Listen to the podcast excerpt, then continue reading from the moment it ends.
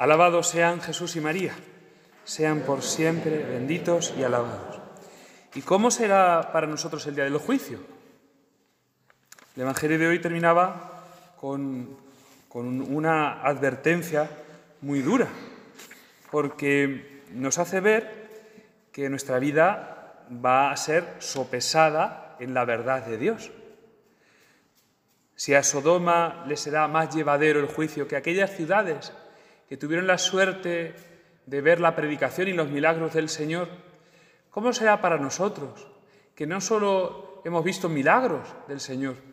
Es verdad que no lo hemos visto con los ojos de la carne en vida mortal, pero que hemos visto pues la realidad de la fe en el ejercicio de, de la caridad, en el testimonio de la Iglesia. ¿Cómo será para nosotros el día del juicio, después de tener tan grandes favores de haber recibido la fe desde pequeñitos, de haber tenido el testimonio de grandes santos, Santa Teresa de Jesús, San Juan de la Cruz, los padres de Santa Teresita del Niño Jesús, que hoy celebramos. ¿Cómo será para nosotros el juicio? Bien, pues estamos confiados en la intercesión de nuestra abogada, de la que es Señora nuestra y que es esperanza de los pecadores. Por eso no dejamos de rezar con fe, con plena confianza, con confianza filial, la salve. En todas las oraciones hay una petición. Todas las oraciones, pues, generalmente expresan eso, una petición, un deseo, una súplica a Dios. Eh, la oración tradicionalmente también se ha definido como eso, como elevar el corazón a Dios para pedirle gracias, eh, dones, eh, regalos, pues todo lo que solo Dios puede dar. Bien, pues, ¿qué le pedimos? ¿Qué le pedimos al Señor que nos conceda a través de María? ¿Qué le pedimos a la Virgen en la salve? Fijaos que la oración es una oración extensa, pero ¿qué es lo que pedimos? ¿Sabréis decirlo? Sí, nos quedamos así un poquito pillados, pero no os preocupéis, es normal, porque es una oración en la que hay como muchos prolegómenos. Empezamos ensalzando a la Virgen, nos quedamos embobados viendo su ternura, su dulzura, no nos cansamos de, alabarla y de darnos razones para confiar en ella. Y claro, a lo mejor la petición queda un poquito, un poquito oculta. Dios te salve, reina, madre de misericordia, vida, dulzura, esperanza nuestra. Nos damos cuenta de que nosotros, los que pedimos, somos muy pobrecitos. Gimiendo y llorando en este valle de lágrimas, acudimos a la Virgen los desterrados hijos de Eva. ¿Y qué le pedimos? ¿Qué le pedimos suplicantes, con lágrimas en los ojos? Vuelve a nosotros esos tus ojos misericordiosos. Después de todo lo que vamos diciendo en la oración, lo que le pedimos a la Virgen es que nos mire, que nos mire. Y no es cosa pequeña lo que pedimos en esta oración. Esta es quizás la petición de la salve, junto con lo que a continuación sigue. Y después de este destierro, muéstranos a Jesús, fruto bendito de tu vientre. Y ya está. Y ya volvemos otra vez a ensalzar a la Virgen. Oh clementísima, oh piadosa, oh dulce Virgen María. Pero esto es lo que pedimos, que nos mire y que podamos ver a Jesús. Qué petición tan curiosa, ¿verdad? Cuando tenemos una necesidad y acudimos a Dios, generalmente la necesidad suele ser de, orden material. Pedimos salud porque estamos enfermos, pedimos trabajo porque estamos en paro, pedimos que se arregle un problema porque nosotros no vemos solución humana. Podemos llegar a pedir muchas cosas. Podemos pedir la conversión de nuestra propia o de los nuestros, que esto se pide menos y habría que pedirlo más la conversión de un hijo, la conversión de un padre, la conversión de un marido. Pero pedir algo tan sencillo y tan profundo como que nos mire la Virgen. ¿No sería una petición muy atrevida? Ya veis que toda la salve es una oración muy atrevida, la vamos comentando día a día de esta novena y los títulos con los que nos dirigimos a la Virgen, lo que nos atrevemos a pedirle, cómo nos atrevemos a comparecer ante ella. Todo es, pues, algo muy especial. Como especial tenía que ser esta petición. Vuelve a nosotros esos tus ojos misericordiosos. ¿Quién le pide? ¿Quién le pide a la Virgen que nos mire? Pues hemos dicho, un poco antes, los desterrados hijos de Eva. Y esto es muy importante que en la cuenta de que nosotros, cristianos, hijos de la Virgen, somos desterrados, hijos de Eva. En la salve nos acordamos de nuestra primera madre, una madre que nos engendró para la muerte, porque al pie de un árbol, pues desconfió de Dios, desobedeció y rompió, rompió en lo profundo de la naturaleza humana esa íntima comunión con Dios, porque desconfió. Nosotros somos herederos de esa desconfianza. Nosotros somos herederos de esa desobediencia y la llevamos muy inscrita en, nuestra, en nuestro corazón. Nos tira, nos tira el, el desconfiar de Dios y de los demás. Y nos tira a desobedecer. Porque nosotros, sí, nosotros sabemos bien lo que nos conviene y sabemos, nosotros, no nos tiene que decir nadie lo mejor. No solo lo sabemos para nosotros, sino que lo sabemos para los demás. Y vamos enmendando vidas ajenas. Vamos enmendando vidas ajenas. Nosotros, que no tenemos los ojos misericordiosos de la Virgen, somos prontos, rápidos, somos muy duchos para juzgar y para criticar. Es que lo llevamos muy hondo esto. No es que el hombre tenga una naturaleza perversa, sino que el pecado nos ha dañado de tal manera que el bien nos cuesta mucho trabajo, somos desterrados hijos de Eva. Y de hecho, como todo desterrado, como todo emigrante, añoramos nuestra casa.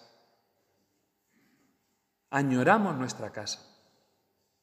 ¿No os habéis dado cuenta que aun cuando estamos muy bien, todo nos cansa? Hasta nos cansamos de las vacaciones. Nos cansamos hasta estar de fiesta. Nos cansamos de, todo, incluso de lo bueno. Nos cansamos de lo malo, cuanto más.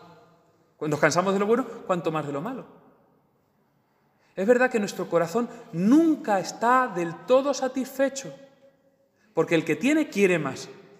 Y así vemos como gente que tiene la vida pues bastante bien solucionada, pues se mete en cada follón por acaparar más. Decía una, una buena mujer de una parroquia mía anterior, Decía, que no me pongan en el cajón donde haya. Como diciendo, que Dios nos libre porque la boca de pedir nunca se cansa. Y es que como que nunca terminamos de estar a gusto plenamente. Somos desterrados. En lo más profundo de nuestro corazón no solo tenemos las consecuencias de aquel pecado de Eva, sino que tenemos también el deseo de una felicidad que no nos cabe en este mundo. Tenemos añoranza del cielo somos desterrados. Aunque nos cuesta trabajo darnos cuenta y un poquito más espabilados, eh, reaccionar como conviene. Una persona que está fuera de su tierra, fuera de su casa, y que lo que quiere es volver a su tierra, volver a su casa, volver con los suyos, no establece relaciones permanentes.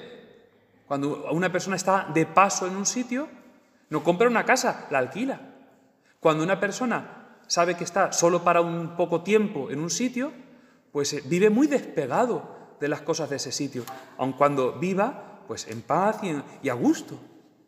Pero sabe que eso lo va a tener que dejar. No pone su corazón en esas cosas. Nosotros somos desterrados del cielo. Nuestro cielo es la Virgen, porque ella es el paraíso en la tierra. Ella es el paraíso, ella es el Edén, donde no hubo pecado y donde Dios se complace. Ella, la Inmaculada, limpia de todo pecado, es lo que nuestro corazón desea. Y por eso, como decíamos otro día, lo que más nos llena de felicidad es pensar en María. Nosotros, los desterrados hijos de Eva, suspiramos por descansar en los brazos de nuestra Madre la Virgen María. Si Eva nos dio muerte, María nos ha dado vida. ¿Qué vamos a pedir?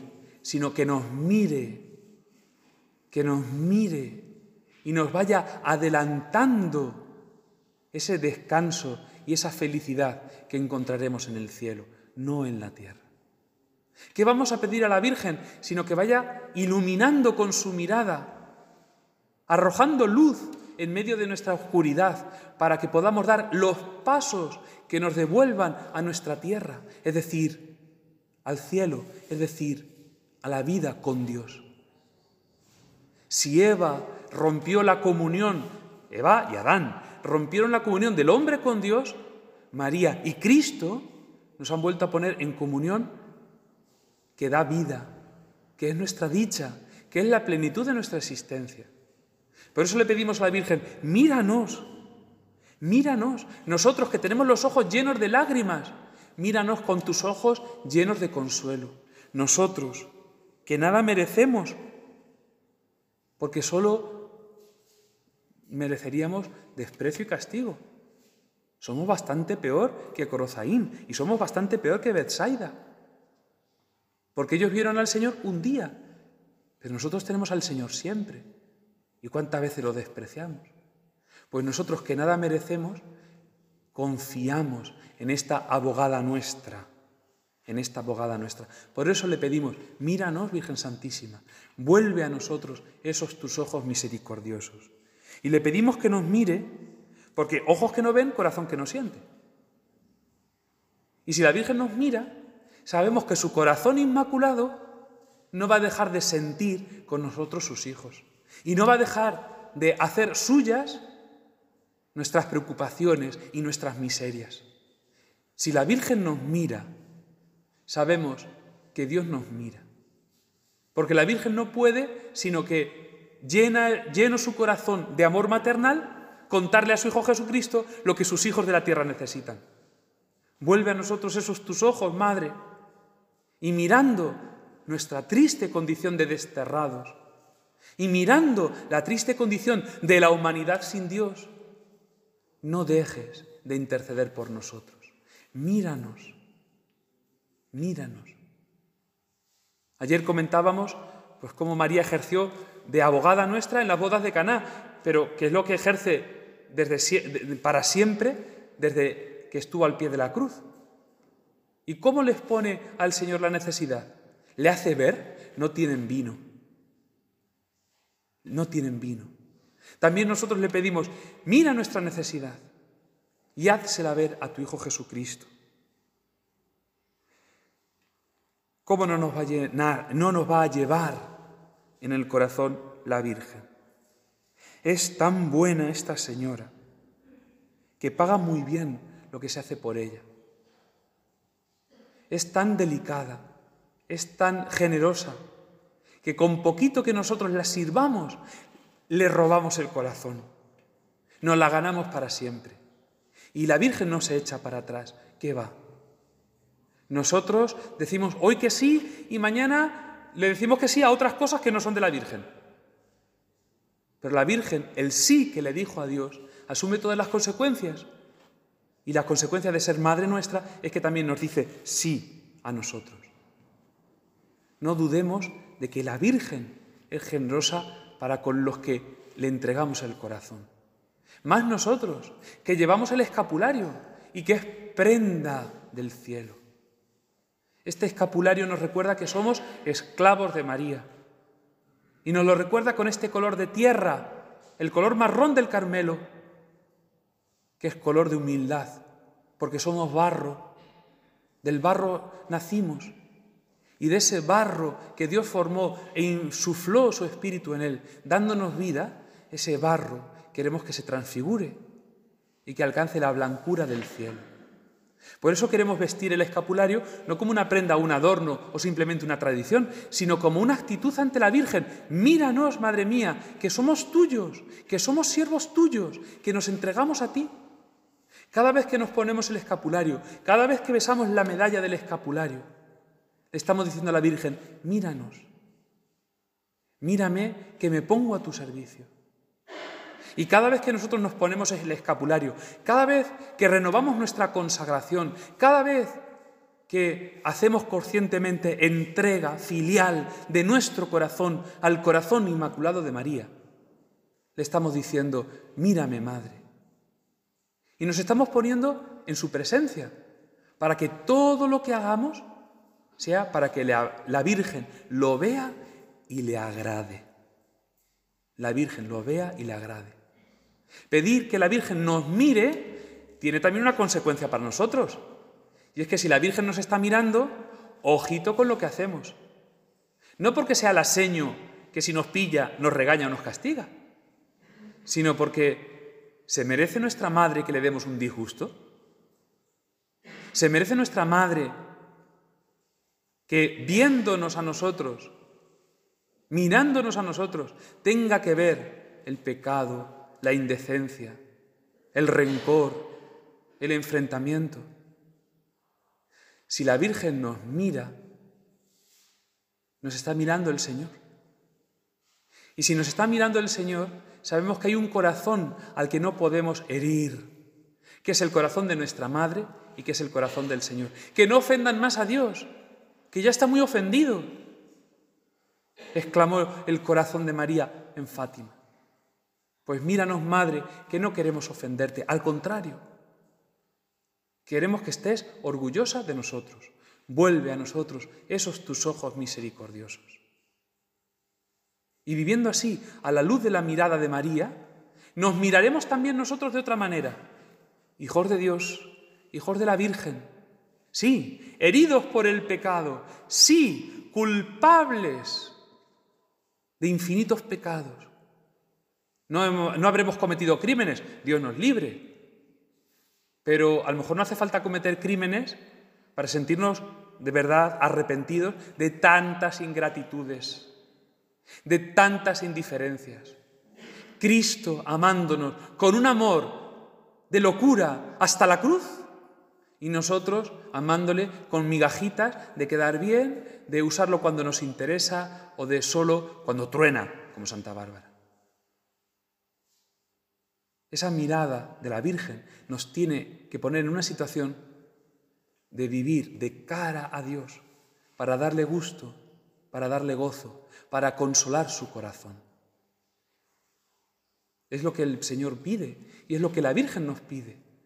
Nosotros le pedimos que nos mire y nosotros tendremos que mostrarle, no de fachada como hacemos aquí en el mundo para quedar bien, sino con toda la sinceridad de nuestro corazón, que, Madre, aquí tienes un hijo que te quiere y que te quiere consolar, que quiere poner tu corazón contento. En Fátima, la Virgen, a Lucía, que se ponía muy triste porque le reveló la Virgen que Jacinta, su prima y su amiga, su cómplice de juegos, y Francisco iban a morir pronto, la Virgen, en esa tristeza, consuela a Lucía diciéndole, ¿tú sufres mucho? Mi corazón inmaculado será tu refugio y el camino que te llevará a Dios. Pedirle a la Virgen que nos mire y darnos cuenta de que estamos en presencia de su corazón maternal significa también decir estas mismas palabras pero al revés. Madre, ¿tú sufres mucho por el pecado de la humanidad? ¿A ti te ofenden mucho? No te preocupes. Mi corazón, que no es inmaculado, pero te quiere, te quiere arrabiar, será tu refugio. En mi corazón vas a encontrar consuelo, madre. Yo sí te quiero. Y quiero hacer todo lo que tú me pidas. Y quiero darte gusto hasta en el último detalle. Mi corazón, mi pobre corazón, será tu consuelo, tu descanso. Y el camino que te llevará a los hombres. Porque ese es el mayor consuelo que le podemos dar a la Virgen. No solo que la queramos nosotros, sino que hagamos que otros muchos la quieran. Los nuestros, los más pequeños de nuestra casa, con su corazón inocente, llenarlo de, amor a la Virgen, desde que son pequeñitos.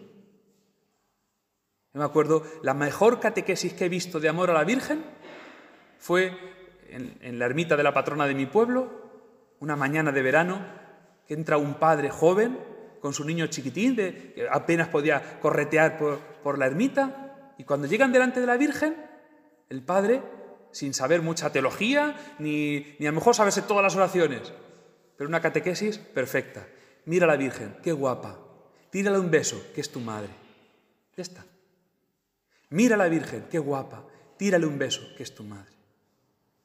Qué catequesis tan sencilla, pero tan eficaz, porque ese niño a quien su padre, su padre le ha enseñado a querer a la Virgen, no se le va a olvidar nunca.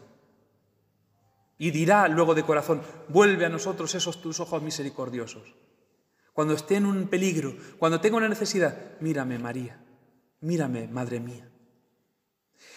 Para consolar a la Virgen pidámosle sobre todo tener un corazón misericordioso, un mirar misericordioso como el de María. ¿Y cómo es eso? Pues María, llena del Espíritu Santo, tiene la plenitud de los frutos del Espíritu. Y dos de los frutos del Espíritu son la bondad, hacer el bien, y la benignidad, que es una palabra un poquito más complicada y que nosotros no solemos usar. Benignidad. ¿Qué es eso? ¿Qué es ser benigno? El que mira con buenos ojos, el que todo le parece bien, el que todo lo toma a buenas. ¿Y qué falta nos hace este fruto del Espíritu Santo? Se lo tendremos que pedir a la Virgen, templo del Espíritu Santo, llena del Espíritu Santo, que nos envíe el Espíritu Santo que el Espíritu Santo venga a través de María para que nos dé este mirar misericordioso. Y en vez de ir sacando faltas a todo lo que vemos, quedarnos con lo bueno. Consecuencia de que somos hijos de Eva, desterrados del paraíso, es que nos fijamos más en lo malo que en lo bueno.